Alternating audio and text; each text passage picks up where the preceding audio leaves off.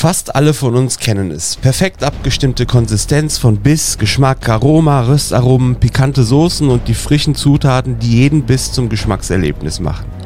Lange dachten viele, gerade in den 90er oder Anfang 2000er, dass bekannte Namen wie McDonald's oder Burger King das Maß aller Dinge waren und dass diese in Europa original amerikanische Küche repräsentierten. Doch zeigten junge Gründerinnen und Gründer seit mittlerweile einem Jahrzehnt immer mehr, dass Burger auch anders geht und es bildeten sich nachhaltig produzierende Burgerrestaurants, die sowohl mit ihrem Flair, aber hauptsächlich mit ihrem Produkt für gesunde kulinarische Geschmacksexplosionen sorgen. Einer davon ist mein nächster Gast. Herzlich willkommen, Julian Reuchle. Hi. Hallo Julian. Grüß dich, Armin. Schön, dass du da bist. Danke, dass ich da sein darf. Ja, ähm, wie fühlst du dich heute? Ähm, ja, der Dienstag ist ja mein Montag, weil wir ähm, montags immer zu haben. Ja. Also ist Dienstag immer der erste Tag für mich, wo wieder gearbeitet wird. Und ja, so mezzo mezzo, ne? Also wie immer halt, wenn die Woche wieder losgeht. Also Man muss erst mal wieder reinkommen. Also fühlst du dich im Prinzip so, wie jeder sich am Montag fühlt. Also Genau. wir können es alle nachvollziehen. Genau. ähm, Julian, ähm, du betreibst das Little Beach Restaurant, aber bevor wir dazu kommen, ähm, du bist 1984 geboren in Frankfurt, in Frankfurt am Main. so ist es ja. Ähm, wie lange hast du da gelebt und wo hast du da gelebt? Ähm, wie lange habe ich da gelebt? Ich glaube, ich war fünf oder sechs, als meine Eltern dann ähm, sich Eigentum auf, auf dem Land äh, gekauft haben, sage ich jetzt mal. Ähm, und äh, da sind wir dann äh, umgezogen nach Nidderau-Heldenbergen. Und ähm, ich würde mal sagen, das haben die hauptsächlich für uns gemacht, dass sie nicht so in der Stadt aufwachsen. Ähm, aber mit 15, 16 hat es dann trotzdem in die Stadt gezogen. Also ja, war jetzt nicht, äh, hat jetzt nicht so viel gebracht. ähm, aber äh, ich würde heute nicht gerne in der Stadt wohnen. Ich bin gerne in der Stadt, aber ich bin mehr gerne nicht in der Stadt. Also eher so ein bisschen ruhiger. Wie, Nieder, ich meine, Nidau-Heldenbergen ist ja jetzt nicht, ähm, ich muss dir ganz offen sagen, ich habe keinen Plan, wo das liegt. Aber ähm, ich, Nidau ist mir, ist, mir, ist mir ein Begriff, aber ich wüsste jetzt nicht, wo Heldenbergen ist. Wenn du, Also Nidda, also ähm, Heldenbergen ist so wie Dörnigheim von Maintal, also der größte Stadtteil und auch der modernste, würde ich jetzt mal so sagen. Also mittlerweile gibt es Kino, Schwimmbad, Schule, äh, ja, all solche Sachen. wenn du, wenn du, wenn du Nidau, also versuchen wir es mal so zu beschreiben, wenn, wenn du Nidau beschreiben müsstest, und Nidau wäre ein Rap-Song, welche, welche drei Wörter müssten in, äh, in, diesem, in diesem Song auf, auftauchen? Oh, das ist eine schwierige Frage. Das kann anfangen von Vogelgezwitscher bis zu, keine Ahnung, Polizeisirenen oder so. Also auf jeden Fall das Schwimmbad. Das Schwimmbad ist ein großes Thema in, in Heldenbergen. Mhm. Ähm, also für mich persönlich äh, der Angelverein oder das Angeln dort in Hellenbergen. Von Fischen natürlich. Ähm, was fällt mir noch ein? Idylle, Ruhe. Also, das ist, das ist, äh, das ist irre, ne? Ähm, wenn man dich so anschaut, ich meine, wir nehmen ja hier jetzt auch Video auf, allerdings äh, wissen wir jetzt nicht, wer Audio zuhört und wer Video schaut. Und wenn man mal deine Jacke, die sich wegdenkt und sich deine Hände anguckt, äh, deine Art und Weise, wie du dich kleidest, deine Mütze, mit der du hier sitzt, so und so. Ja. Und dass du dann sagst, Angelverein, ist, Also das ist so das, ich wohne ja mittlerweile auch nicht mehr in Hellenberg, ne? also schon lange nicht mehr. Meine Ja. Eltern leben noch dort und ich werde auch irgendwann wieder dorthin zurückgehen, aber aktuell wohne ich in Großauheim. Und das ist aber so das, was ich in der, äh, mit, mit Hellenbergen halt verbinde, weil das meine Jugend war und weil das doch schon sehr prägend war. wie war, wie war das? Du, bist mit fünf, äh, sechs Jahren ähm, nachher, kannst du dich noch an die Zeit ungefähr erinnern? Ja, wie ja. Und wie, wie, wie war das? Du kamst dann dort an ähm, und plötzlich aus der Großstadt, du hast gesagt in Bornheim, wo habt ihr in Bornheim gewohnt, in, in, in Frankfurt? In, wir haben in Bornheim in der, ach, ähm, wie hieß denn die Straße? Ähm, ganz groß, ganz bekannte Straße in Bornheim in der Bergerstraße. Bergerstraße, danke.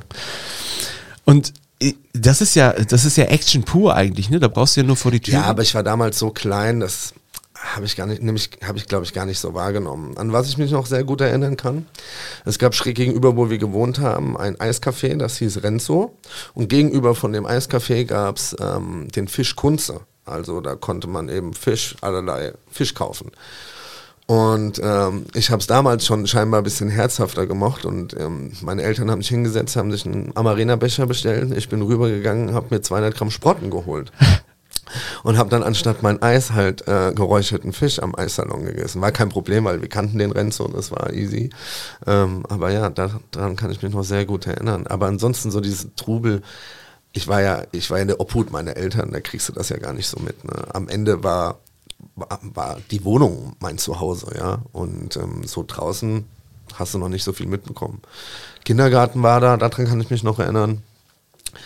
Aber ähm, ja, ich bin dann kurze Zeit in Heldenbergen, als sie umgezogen sind, dort in Kinder und dann kam ich auch schon in die Schule irgendwie. Die übrigens äh, ein Steinwurf von, der, von dem neuen Haus meiner Eltern entfernt war, was ziemlich cool war. Also ich merke immer wieder, wir, wir, wir landen irgendwie immer bei Wasser und Fisch das, das ist, äh, da, da, müssen wir später nochmal drauf, äh, ja. später noch mal drauf eingehen. Und, ja, witzig eigentlich. Und, ne? und ja. ja, also äh, hätte ich jetzt auch mit dir gar nicht in Verbindung gebracht. Siehst du? Aber du, du, dann, dann geht's nach Heldenbergen und äh, dann erinnerst du dich, äh, äh, beziehungsweise dann, dann, dann findest du dich in, in, in ganz anderen Gefilden wieder. Klar, du warst da auch wieder Kind, aber ähm, hast du die, hast du die Stadt vermisst? Hast du deine Freunde vermisst? Nicht wirklich, nee, da war ich glaube ich einfach noch zu klein für da gab es auch gar keine, noch gar keine richtigen Freundschaften, glaube ich. Also man hat sich bestimmt hier und da mal noch Anfangszeit, in der Anfangszeit mit Kindergartenfreunden etc. getroffen, weil ich das damals auch wollte bestimmt. Aber ja, man hat dann halt dort, wo man halt gelebt hat, neu, äh, auch neue Freunde gefunden. Und damit, wie man so schön sagt, aus dem Augen, aus dem Sinn, man war einfach noch zu klein, um wirklich feste Freundschaften zu binden. Von daher habe ich mir neue Freunde gesucht. Wer waren deine ersten Freunde? Wer waren meine ersten Freunde? Also, pff, einer davon ist heute noch mein bester Freund. Das ist der Matthias Brehler. Ähm, der andere ist der Jem Demir. Und ähm, noch ein sehr guter Freund von mir ist leider verstorben. Ähm, der war auch mit mir in der Klasse, genauso wie der Matthias Brehler. Ähm, ja, das waren so meine besten Freunde und die sind es auch heute noch. Und ich glaube auch, dass man wirkliche Freundschaften in der Kindheit schließt. Alles später sind nur noch Bekanntschaften. Also man kann natürlich Freundschaft schließen, aber du kannst zu einem nicht die Verbindung aufbauen, wenn du ihn mit 20 kennenlernst, als wenn du ihn mit 8 kennenlernst und mhm. durch dick und dünn gehst. Erste Freundin, erstes Mal besoffen, etc., etc. Das sind einfach Momente, die kannst du nicht äh, replizieren oder die können durch nichts anderes ersetzt werden. Hm. Das sind, das, genau das sind die Momente, ähm, die ich gerne von dir hören würde. Mit deinen ersten Freunden. Was gab es da für verbindende, ich meine, du sagst das ja nicht umsonst, das sind ja Augenblicke, die einen verbinden. Mhm. Und ähm, Augenblicke, die einen verbinden, müssten eigentlich einschlägig sein. Kannst du eine Anekdote, hast du eine Anekdote ähm, aus deiner Jugendzeit oder so mit deinen besten Freunden? Unzählige, unzählige. Möchtest du etwas mit uns teilen? Gucken, was jugendfrei ist, halt, was man so einfach erzählen kann. Ne? Ähm, fällt mir da jetzt was ad hoc ein? Ähm, ja, also bei meinen Eltern zu Hause war auch immer offen für alle anderen Kinder. Ja, also bei uns haben manchmal unten im Hausflur äh, 20 Schuhe gestanden, also 10 Paar. Was bedeutet, dass 10 Leute irgendwie bei mir oben im Zimmer waren und Plattenspieler und Mischpult und laute Musik und so weiter. Und wir haben schon immer viel Party gemacht bei mir. Sorry. Und ähm, meine Eltern fanden das gar nicht so schlimm, weil da wussten sie wenigstens, wo wir waren, so nach dem Motto. Und ähm, wir waren das, ich weiß gar nicht mehr zu welcher Gelegenheit das war. Ich glaube, es war vielleicht eine Konfirmation oder irgendetwas. Auf jeden Fall haben wir uns alle zusammen mächtig betrunken. Ein Teil ist schon früher heim zu mir. Ähm, wir haben dann auch gepennt, weil die total dicht am Ende waren. Und ähm, dann kam Matteo, also mein, einer meiner besten Freunde, der konnte natürlich unten nicht klingeln, weil meine Eltern haben geschlafen. Und ähm, da ist er aufs Dach in den zweiten Stock geklettert, selber total dicht und hat am Dachfenster geklopft. Also man muss sich das mal bildlich vorstellen, ja. Und ähm, ich höre so pum, pum, pum und machst du die Augen auf und das, das Dachfenster war direkt über meinem Bett, das war in der Schräge und ich habe direkt aus dem Dach rausgeguckt quasi.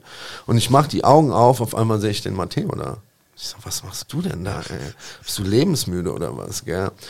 Und wenn er davon erzählt, erzählt er immer, dass er mich gesehen hat. Ich hätte ihn angeguckt mit Teddybärenaugen. Ja. Das war, äh, das ist so eine äh, gut erzählbare Story. Hattest du eine schöne Kindheit? Ja, auf jeden Fall. Wie, wie sind, wie sind deine, wie ticken deine Eltern so? Sind das entspannt? Ähm, ja, ich war natürlich auch in der Jugend wild gewesen, ne? Wie viele andere auch. Vielleicht ein bisschen wilder wie die meisten, keine Ahnung. Und ähm, ja, meine Eltern haben immer gesagt, du kannst immer zu uns kommen. Egal was passiert, egal was ist. Du kannst immer zu uns kommen. Du kannst es auch immer alles erzählen. Das habe ich auch gemacht. Ähm, Machst wenn, du das heute noch? Das mache ich heute noch, ja, aber manchmal kommt die Vernunft durch, dass es einfach besser ist, manche Dinge den Eltern nicht zu erzählen. Einfach um die nicht aufzuregen. Nicht, weil die so schlimm sind, aber meine Eltern sind ja jetzt auch keine 30 mehr und da muss man ein bisschen aufpassen, was man halt ins Feuer gibt, ja. Und äh, aber ja, das werden, dann habe ich bei anderen Freunden, die mussten alles verheimlichen, die kleinste Kleinigkeit. Und ähm, ich war ganz offen bei meinen Eltern und habe halt alles erzählt und habe dafür auch Anschluss gekriegt. Und irgendwann haben aber auch meine besten Freunde denen alles erzählt. ja, also es war, äh, war crazy, wie so ein bisschen Therapie alles, ja. Weil klar, wenn man so aufwächst, äh, man hat halt in der Jugend so seine Problemchen und ähm, nicht jeder hat so Eltern, sage ich mal, ja. Ähm, und das war schon eine gute Zeit. Und das rechne ich meinen Eltern auch hoch an. Würdest du dich als wilden Jugendlichen bezeichnen? Oder würdest du sagen, ich war der Erwachsene in der Gruppe? Oder wie würdest du es nennen? Also beides. Ich war irgendwo, glaube ich, schon vernünftig, aber dann andersrum halt genauso nicht. Also das war, glaube ich, Situation und Tagesform ab, abhängig. Ja, als man macht halt Dummheiten in der Kindheit, wo man sich fragt, was hast du da eigentlich gemacht und warum habt ihr das gemacht? Man, man ist zum Beispiel oft früher abgehauen nachts, ja, total wild und es ging eigentlich nur ums Abhauen, so es aus dem Haus schaffen, so dass es keiner checkt. Und man hat sich dann getroffen, drei Uhr nachts, kalt, alle waren müde. Ja, was machen wir denn jetzt? Kippe geraucht, ja komm, wir gehen wieder nach Hause. Und das war nicht nur einmal so, ja. Und irgendwann habe ich dann, wollte ich bei meinen Eltern, ich wollte nicht mehr in meinem Zimmer schlafen. Ich habe irgendwas als Vorwand genommen, sondern ich habe mir dann ein Zimmer unten im Keller eingerichtet, aber nur zum Schlafen. Zu der Zeit kam gerade Planet Radio raus, der Sender. Mhm. Da war ich noch das Around the World in der Dauerschleife. Around the World, around, das habe ich noch wie heute im Kopf. Und warum wollte ich aber in den Keller? Weil da das Kellerfenster war mit einem Gitter und dann konnte man ganz easy raus. Während oben quasi noch Halligalli war, bin ich unten raus und war weg. Und aber da hat man eigentlich nie viel gerissen, ja. Aber wer hatte diesen Einfluss auf dich? Ich meine, wenn du sagst. Abhauen?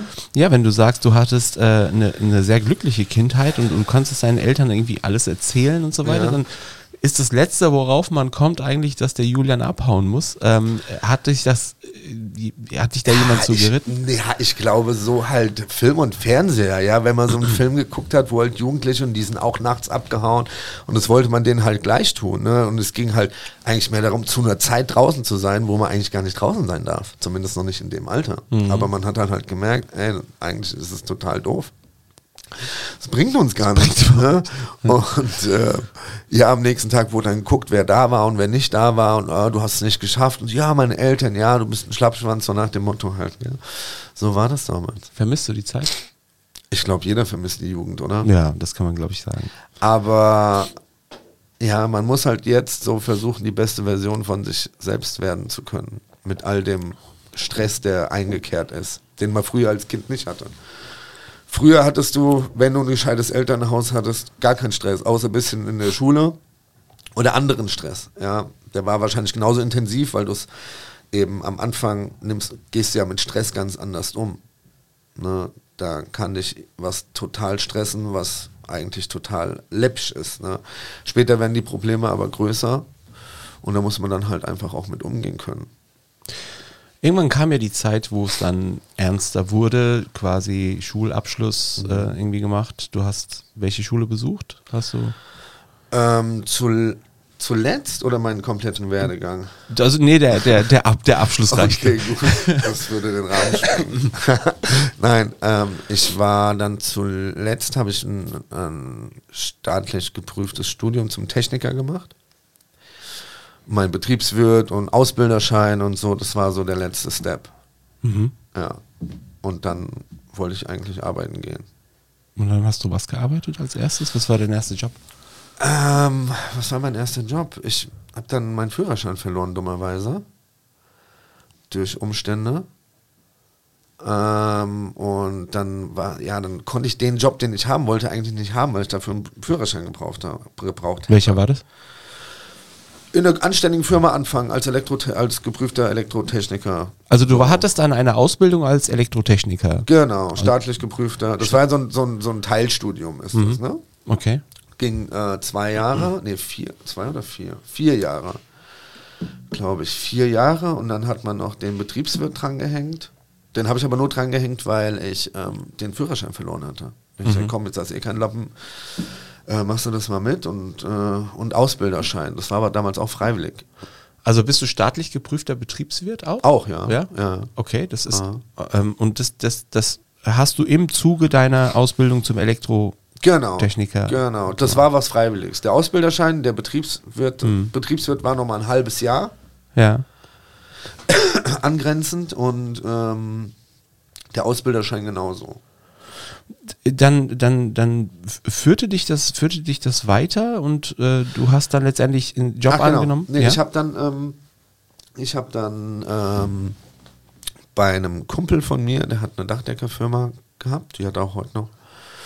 Und äh, da ist gerade eine Bürostelle frei geworden und das sollte eigentlich so ein, eigentlich nur eine Aushilfe sein, dass ich mal da so für eins, zwei Monate helfe. Und aber aus eins, zwei Monaten wurden dann irgendwie zwei, zweieinhalb Jahre oder sowas und ich habe mich da richtig reingewühlt und ähm, habe da mein Ding gemacht, äh, bin dann auch raus, habe Aufträge geschrieben und so weiter und so weiter. Also ich habe mich da richtig reingekniet, habe mich auf Dachfenster spezialisiert, da sind wir wieder bei den Dachfenstern. ähm, und so weiter. Und ja, aber irgendwann hatte man sich dann nicht mehr so gut verstanden, leider, aus verschiedenen Gründen. Und dann kam die Option mit äh, der Selbstständigkeit. Die Option heißt, ist das, ist das ein Gedanke gewesen, der in, immer schon in deinem Kopf herumgeschwirrt ist? Oder Also ich habe schon immer Kochen, war ja schon immer meine Leidenschaft. Das habe ich geliebt und es war auch bekannt und Leute sind, Freunde sind zu mir, ja, Julian, der kann kochen und so weiter, dann geh mal hin. Und so hatte sich das dann halt rum, auch rumgesprochen und dann ein Bekannter von mir meinte, hier, du kannst so ganz gut kochen, wollen wir nicht ein Restaurant aufmachen? Das hat er mir offeriert und da lief aber noch alles gut auf der Arbeit. Ich so, ey, ich habe ein gutes Gehalt, ich habe einen Firmenwagen und so weiter. Boah, ich weiß nicht und so weiter. Hm, Lass mal lieber. genau ein Jahr später ungefähr hat er mich nochmal gefragt. Und da lief es dann eben nicht mehr so gut. Und da habe ich gesagt, komm, wir machen das. Und dann haben wir am selben Abend noch sechs Stunden telefoniert. Und äh, sechs Monate später war das Restaurant Little Beach dann offen. womit wir schon beim Restaurant Little Beach wären, was war das für ein, was war das für eine Zeit? Lass uns da mal ein bisschen in diese, in diese Gefühlswelt eintauchen. Okay, jetzt hat dein Freund dir das das zweite Mal ähm, offer offeriert und ähm, plötzlich rattert's ja bei dir im Kopf, dauernd. Also du bist zwar in dieser Dachdeckerfirma beschäftigt, aber irgendwie ist die nur noch so nebensächlich geworden im Kopf und du, du denkst irgendwie ähm, an diese Selbstständigkeit. Wie, was war das für eine, was war das für eine Zeit? Also es war natürlich eine, eine, eine- Doppelbelastung, weil ich war dann auch, äh, war auch offen gewesen dann zu meinem damaligen Chef in der Dachdeckerfirma. Habe gesagt, hier, pass auf, ich habe das und das vor. So und so lang kann ich noch bei dir bleiben. Und ja, war dann halt nicht so cool irgendwie, aber wir haben uns dann zusammengerauft und haben das dann zusammen noch durchgezogen. Und ähm, dann die erste Zeit ähm, mit meinem damaligen Geschäftspartner halt äh, haben wir die, äh, das Konzept halt erstellt, Namen gefunden, was soll es da geben, Design, Grafiker zusammengearbeitet, Objekt finden, Geld finden etc. pp, was man so alles dafür halt braucht. Und am Anfang war es so, da habe ich bis 16 Uhr in der Dachdeckerfirma gearbeitet, habe Feierabend gemacht und bin dann auf die Baustelle, was damals noch Baustelle war, ähm, und haben halt das komplette Ding entkernt, ne, hier in der Kennedy-Straße. Komplett alles, Decke raus, Boden raus, alles was drin war, raus. Und dann musste ja alles wieder rein. Da war ja noch nie Gastronomie drin. Jedes Rohr, jedes Kabel, alles, alles neu für da drin. Und das hat man dann am Wochenende mehr und unter der Woche halt so, wie man konnte. Aber es war schon anstrengend gewesen. Und so ging das. Also wir haben, glaube ich, drei, vier, fünf Monate umgebaut, sowas in dem Dreh. Aber wirklich bis auf das, was wir nicht machen konnten. Ich war ja handwerklich versiert. Ich hatte ja vorher mal eine Ausbildung gemacht zum äh, Elektriker, bevor ich, ne? Also da war schon einiges an Know-how halt da, aber gewisse Sachen wie jetzt zum Beispiel äh, Wasserrohre verlegen, äh, Gas etc., was du halt nicht darfst, wo du auch einfach für Garantie brauchst, haben wir Firmen machen lassen, eine Firma. Aber das andere haben wir wirklich alles selbst gemacht. Also Abriss, Streichen, Spachteln, Theke bauen und so weiter. Also alles, was wir machen konnten, haben wir gemacht. Du, du, am Anfang ähm, nochmal dieses, noch dieses, dieses, dieses Gefühl des, okay, jetzt suchen wir, jetzt wollen wir machen, was wollen wir machen? Wir machen ein Burgerrestaurant. Mhm. Ähm, ähm, wie soll das heißen? Ähm, da spielen ja gewisse Lebenserfahrungen auch mit rein. Mhm. Warum ist das Little Beach das Little Beach? Warum erinnert mich das so ein bisschen an weiß nicht, Thailand, Indonesien, irgendwo da hinten asiatische Gegend? Also ja, also zum einen wollten wir natürlich genau das halt erwecken, dieses Gefühl von, von, von Urlaub. Zum anderen waren wir beide schon in diesen Ländern gewesen, kannten uns so ein bisschen aus mit Farbkonzepten etc., wie das da so aussieht, mit Bambus und gewisse Farben. Ne? Das ist ja so ein bisschen so ein, so ein, so ein so ein Konglomerat aus äh, jetzt Thailand und Südamerika. Also Thailand mehr so die Holzsachen und so einzelne Objekte und Südamerika eher so diese Farbgebung. Und ja, wie kam das? Man hat sich halt hingesetzt und was wollen wir denn überhaupt? Und es war gar nicht klar, dass man ein Burger-Restaurant, wollten ein Restaurant machen. Und dann haben wir gesagt, okay, was geht denn, was ist denn momentan gut? Oder was können wir denn selbst noch besser umsetzen als andere? Und da sind wir dann letztendlich bei Burgern gelandet. Und äh, dann fing das an. Dann hat man To-Do-Listen gemacht. Wir brauchen das, das, das, das, das. So und so muss aussehen im Grafiker. Also quasi haben wir die Konzeptionierung parallel während dem Umbau gemacht. Also meinetwegen hat man morgens umgebaut und mittags sich hingesetzt und hat halt am Konzept weitergearbeitet. Ne? Und wir wollten auch eigentlich so alles fertigstellen und dann mal so zwei Wochen Probe kochen. Also ich weiß noch wie heute, äh, wir haben in der Nacht, ich war so durch gewesen, wir haben in der Nacht, haben wir noch die letzten Lampen gehängt und am Morgen vor der Eröffnung haben wir dann äh, das erste Mal die Geräte überhaupt alle angehabt. Ja, das war schon ziemlich wild und wir hatten damals auch noch nicht wirklich viel Ahnung gehabt. Ne? Wir sind da einfach, klar, ich kann einen guten Burger machen für vier Leute. Aber für 400 Leute, und so war es ja bei der Eröffnung, war das dann schon ein anderes Level. Und nach einer Woche habe ich draußen gesessen bei 30 Grad, Außentemperatur. Und habe gesagt, auf was hast du dich hier eingelassen? Wie kommst du hier wieder raus? Ne? Aber ich kam halt nicht mehr raus, weil zu viel halt drinnen gesteckt hat. Und ja, dann habe ich mich auch nach einem Jahr leider von meinem, oder wir haben uns voneinander Warte noch nicht so springen. Das, ja. da, da, kommen, da kommen wir gleich hin. Das ist nämlich ein sehr interessanter Part, wie ich finde. Ja. Ähm, aber dann, dann, kam die, dann kam die Eröffnung. Ähm, und äh, also der Tag, wo du sagst, ihr habt bis morgens irgendwie noch rumgeschraubt und dann äh, plötzlich, plötzlich war der Eröffnungstag da. Ja. Ist es gelaufen? Also kamen Gäste? Also der erste Monat war super. Der erste Tag, wir sind am ersten erste, Tag. Ja, ne, beim ersten Tag kannst ja das, das ist ja nicht echt. Da kommen ja nur Freunde und Verwandte und so weiter. Das mhm. war, war ja so ein, ich sag ja, Soft Opening. Ja. Okay. Und habe ich aber auch gar nicht mehr so eine Erinnerung dran, weil das so heftig war für meinen Kopf. Aber was war das für ein, für ein Gefühl? Okay, jetzt geht's gerade los. ja, schaffst du das überhaupt alles? Und äh, hattest du Angst? Ja, auf jeden Fall. Sehr wo, viel sogar. Weißt du noch wovor? ähm, einfach nicht, nicht abzuliefern. Ja, und äh, wir haben auch nicht so abgeliefert, wie wir hätten abliefern sollen. Ja, also heute steht ein ganz anderes Konzept dahinter. Aber wenn du sowas vorher noch nie gemacht hast, ist es gar nicht möglich, das von Anfang an perfekt zu machen. Jetzt weiß ich, wie das geht. Jetzt könnte ich noch einen Laden und noch einen Laden aufmachen, wenn du die Mitarbeiter dazu hast. Aber so alles andere, ähm, das war, wir haben alles zum ersten Mal gemacht. Und das ist natürlich unheimlich schwer. Klar, ich habe vorher auch schon in der Gastronomie gearbeitet, vorne und hinten. Aber diese ganzen Abläufe eben darüber, wo sich der Küchenchef die Gedanken macht, Die Gedanken waren auf einmal bei dir, die musstest du jetzt auf einmal machen. Ja, es war nicht eben helfen oder Beikoch, sondern alles selber reißen, Bestellungen, wie viel brauche ich und so weiter und so weiter. Wer, welche Menschen waren das, die hauptsächlich gekommen sind in den Anfangszeiten? Weil, kann, würdest du dich als Hipster bezeichnen? nee, was ist, was ist ein Hipster? Ist man ein Hipster, wenn man, weiß ich nicht, eine North Face Jacke anhat oder was? Ja, zum Beispiel Tattoos hat, oft auffällige Brillen anhat, Bart trägt, Mütze. Ich glaube, das war mal so. Ich glaube, heute ist es ein ganz normales Bild.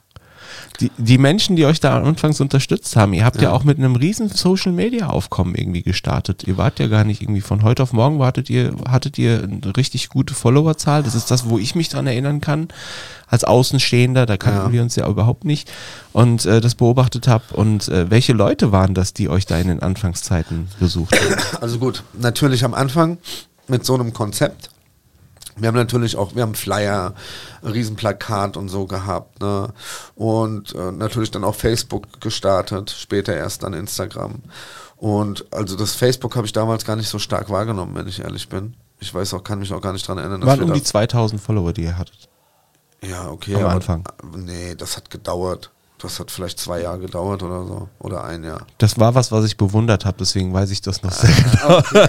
ähm, also, ich, also gefühlt ging das sehr langsam. Ne? Und was waren am Anfang für Menschen da? Naja gut, guck mal, ein ganz neues Konzept mit Bio und Demeter in Dörnigheim, krasse Farben, hat sich so noch keiner da gewagt.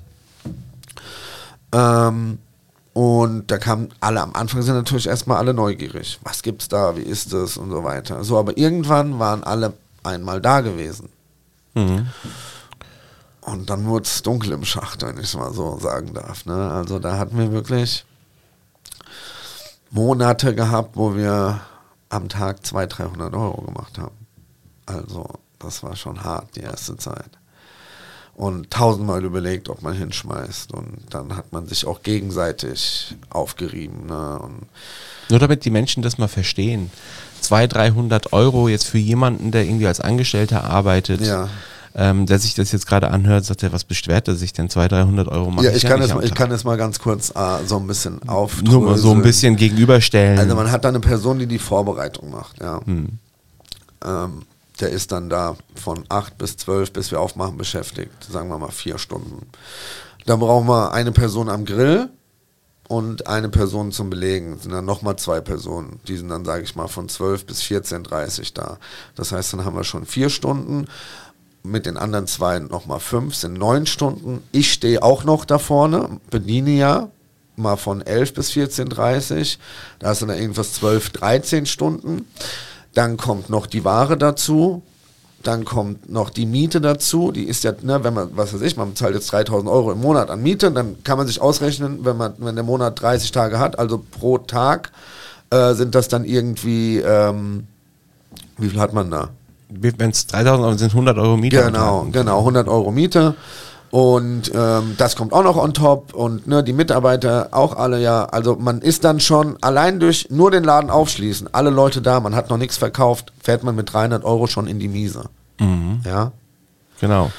Das, das muss man sich vorstellen. Das, das ging dann einige Zeit lang so. Das ging dann so. Ähm, pah.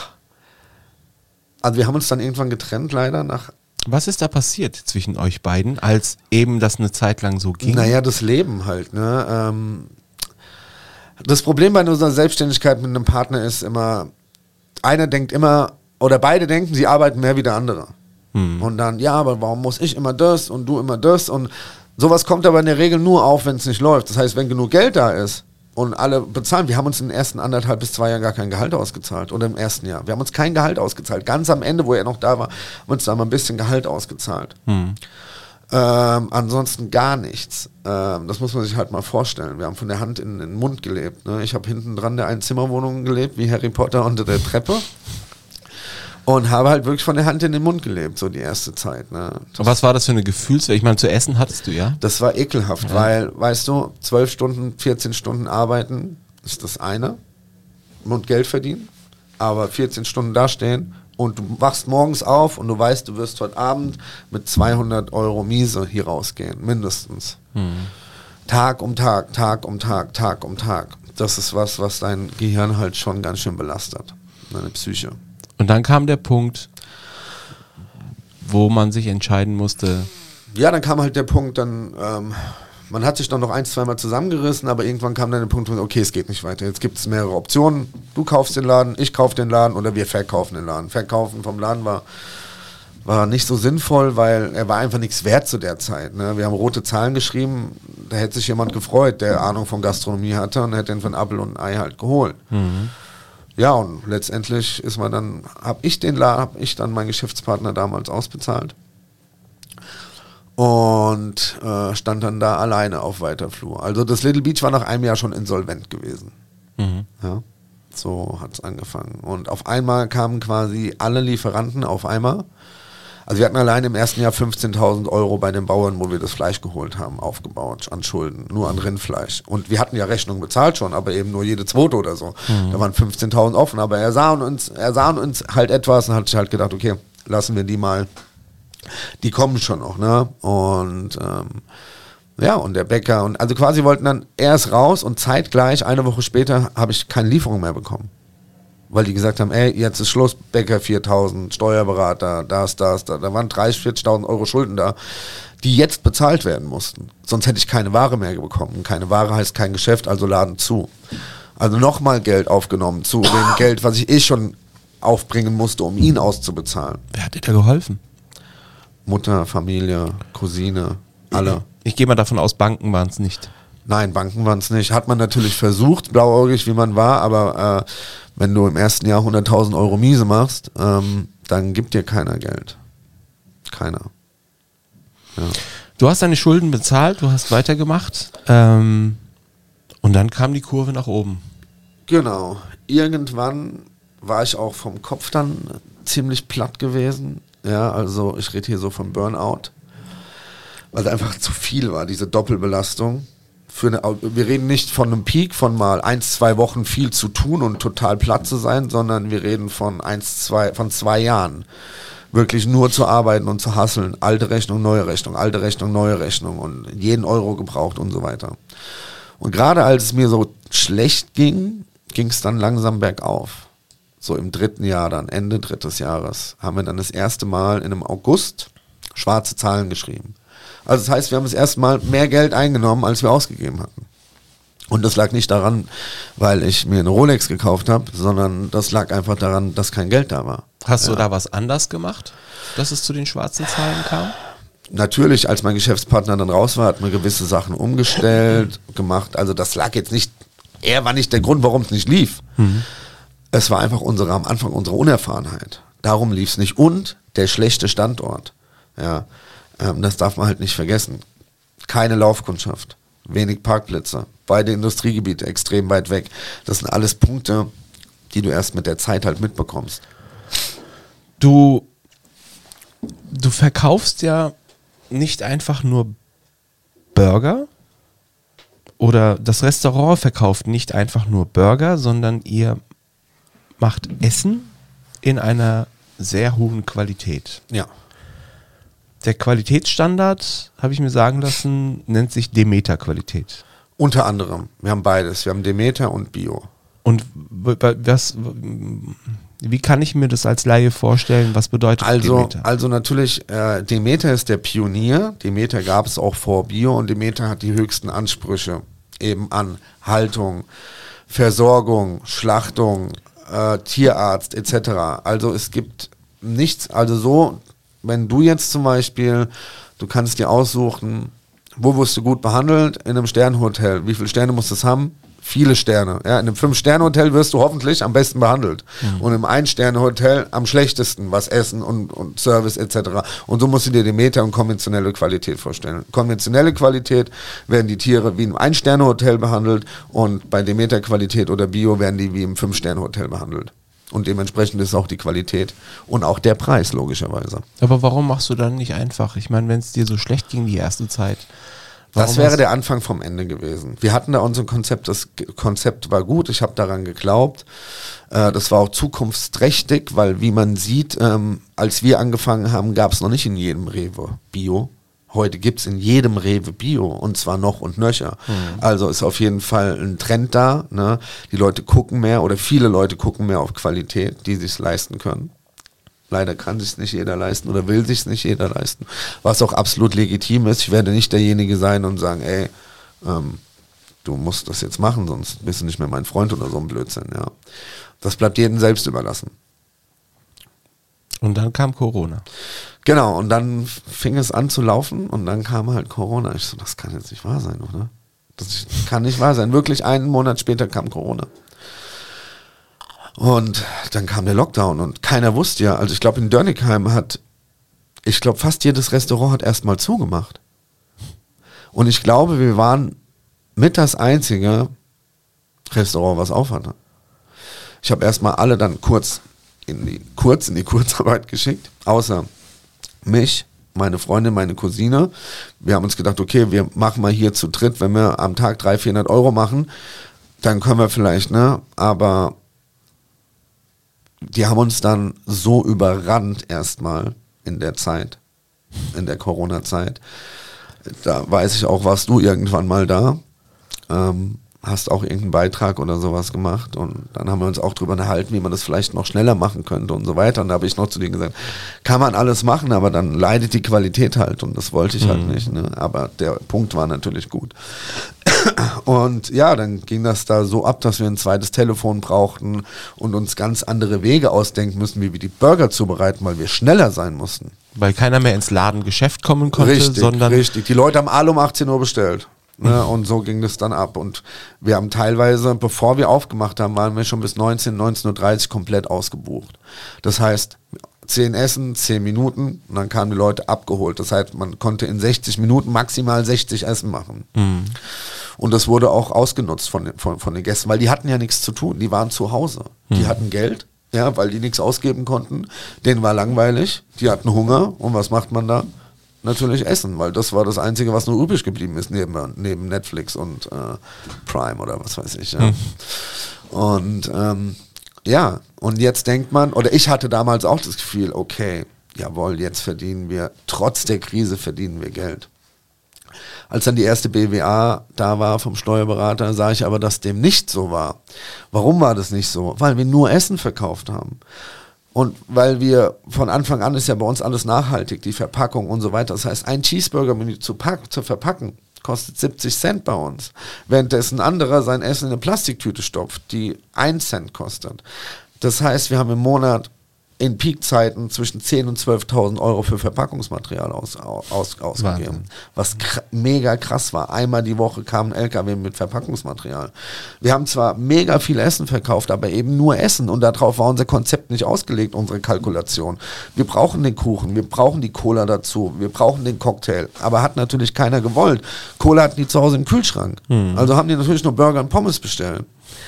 Ähm, aber trotzdem ähm, hat es gereicht, um alle Mitarbeiter wieder zurückzuholen.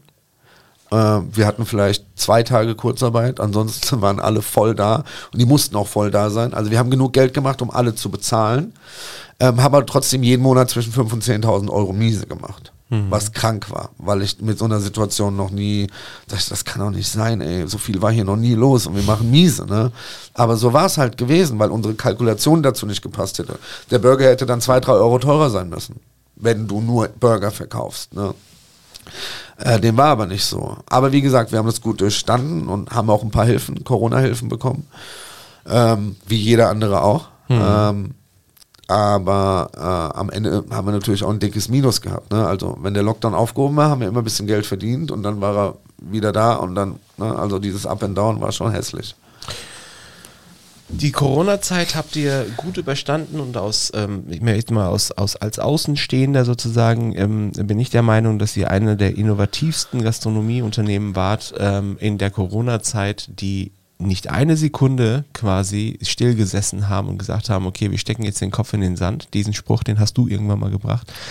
Ja. Ähm, sondern wir machen weiter, versuchen das, was wir können. Und das, ähm, das respektiere ich äh, persönlich ich glaube, das lag daran, weil ich auf einmal gesehen habe, oder den Monat davor haben wir das erste Mal Geld verdient hatten erstmal ein leichtes Plus und das konnte ich mir nicht nehmen lassen. Hm. Ich sagte, das kann nicht sein, wir müssen jetzt weitermachen. Ich kann mir das jetzt nicht nochmal, ne? Also wäre Corona ein Jahr vorher gekommen, dann wären wir kaputt gegangen. Hm.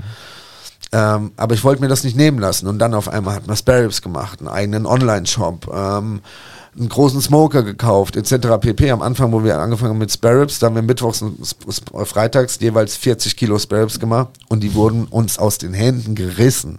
Ja, und zwar über Monate. Irgendwann ebbte das mal so ein bisschen ab, weil jeder die dann mal gegessen hat und alle fanden die auch geil, aber du isst nicht einmal die Woche Sparrows, machst du einfach nicht, weil das halt schon ein heftiges Essen so ist, ja.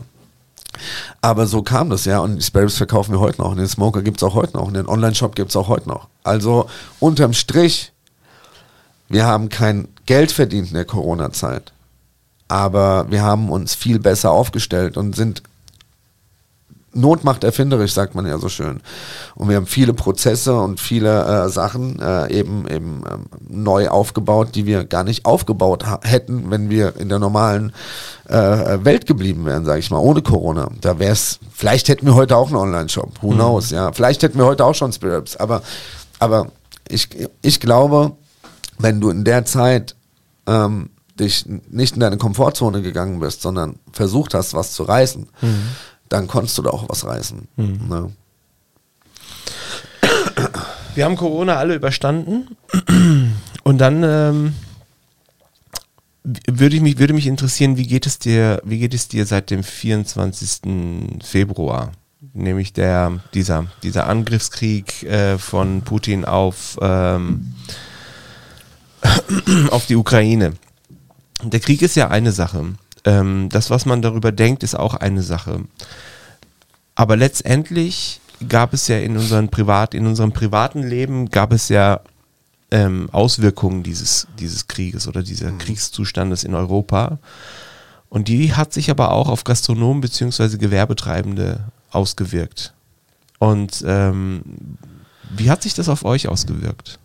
Ähm, ja, in erster Linie ähm, hat es so dann im, im April, Mai sowas angefangen, dass du halt gemerkt hast, im Mai, nee, Mai war noch, ja doch, im Mai hat es angefangen, dass du halt auf einmal gemerkt hast, die Kaufkraft der Leute zurückgegangen ist. Ja, das lag wahrscheinlich an, an der Angst und an den Teuerungen, die auch jeder im Privaten spürt, äh, egal ob das jetzt Gas, Benzin ist oder Lebensmittel. Ne? Also Lebensmittel unterm Strich sind etwa zwischen 10 und 12 Prozent teurer geworden.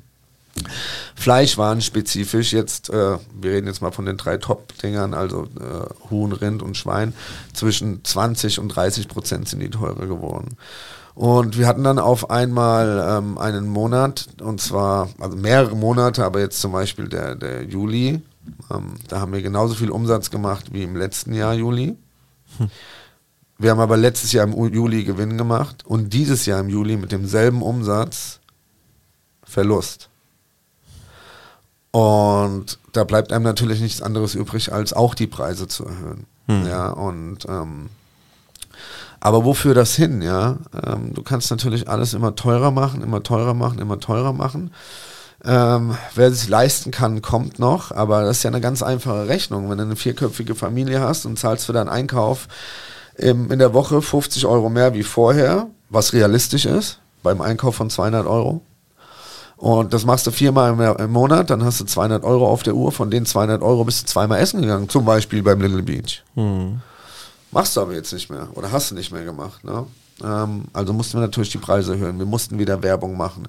Wir haben jetzt wieder einen Mittagstisch eingeführt und, und, und. Das sind alles Sachen, die vorher nicht nötig waren. Also, wenn du einen Laden in dem Stil führst, mit viel Personal, mit viel Qualität, mit viel äh, Manpower, dann musst du dir einfach Gedanken machen, dass du genug Kunden ran schaffst, um weiterhin existieren zu können. Es ging jetzt die letzten Tage rum, ein, ein Dönerladen, der seinen Döner auf 10 Euro erhöht ja, hat, Tombol-Döner ja, in Frankfurt. Ja, ja, ja, Und es ging extrem durch die Presse und die haben super viel Kritik gekriegt. Und, und ähm, was ich jetzt selber nicht so nachvollziehen kann, ähm, weil ein Döner halt auch sehr, also gerade dieser Döner halt auch sehr hochwertig produziert ist. Also mit viel Material produziert ist, ja. zumindest, äh, wenn man das beurteilen kann. Was denkst du darüber? Meinst Du du? meinst jetzt viel von viel großer Döner oder auch Qualität drin oder beides? also ich bin der, ich, ich bin der Meinung, dass die Qualität verkaufen. Ich kann das nicht so gut beurteilen, weil Ja. ich noch nie da war. Aber ich habe Ah, mir ich das leider auch nicht, ja. sagen lassen. Ähm, und ähm, ein Döner ist ja sowieso schon sehr groß im Vergleich jetzt beispielsweise, keine Ahnung, zu einem Hotdog oder äh, Absolut. andere Dinge. So, jetzt verlangt dieser Mensch 10 Euro dafür und sagt, Leute, wir müssen irgendwie die gestiegenen Gaspreise, die gestiegenen Materialpreise irgendwie kompensieren und äh, wir, wir möchten ab sofort irgendwie 10 Euro dafür haben. Was denkst du darüber? Müssen wir uns als Gesellschaft generell und ach so, Moment, da bevor ich da reingehe, ähm, wir haben uns, äh, vor, ich war vor zehn Jahren in New York und ich weiß, dass ich für einen Slice Pizza 8 Dollar bezahlt habe in New York. Das war vor zehn Jahren. Kostet jetzt das Doppelte. Wahrscheinlich kostet es jetzt das Doppelte und müssen wir uns als Gesellschaft an diese Preis, an dieses Preisniveau gewöhnen. Ähm, ich glaube irgendwo schon, es wird das, was es gibt, wird, nee, andersrum. Ähm, ist ein schwieriges Thema. Ich glaube ganz einfach, dass es so sein wird, es wird- die Mittelschicht oder wie auch immer wird so ein bisschen mehr verschwinden. Es wird noch mehr Arm und Reich geben, ja. Ähm, und für die sind dann auch eben Restaurants gedacht. Alle anderen können sich es eben nicht mehr leisten. Ähm, und es wäre für mich nicht wunderlich, wenn wir jetzt zum Beispiel in zehn Jahren, dass es vielleicht solche Konzepte wie wir in einer Vorstadt mit schlechter Lage so nicht mehr geben wird. Weil einfach keine Laufkundschaft da ist. Die Leute, die außerhalb wohnen, haben nicht mehr das Geld. Die gehen weiterhin essen, aber eben diese äh, Liefergeschichte wird wahrscheinlich noch stärker geben und oder es wird noch mit weniger Personal gearbeitet. Das heißt, du kommst, bestellst, holst dein Essen vorne ab und setzt dich hin. Also würde mich nicht wundern, wenn das irgendwie dahin gehen wird. Ja. Okay. Hoffen wir mal, dass wir Weil, das verhindern. Genau, dann hast du nur noch ganz große, die halt in, meinetwegen in Frankfurt, große Restaurants mit guter Lage, die wirklich riesen Umsätze drehen, die schaffen es noch, aber alle, alle anderen Kleinen müssen sich ein anderes Konzept einfallen lassen. Wo wir ja auch schon mal waren. Ganz am Anfang hast du bei uns einen Pager bekommen. Du hast dein Essen an der Kasse bestellt, hast einen Pager bekommen und hast es dann wieder vorne abgeholt.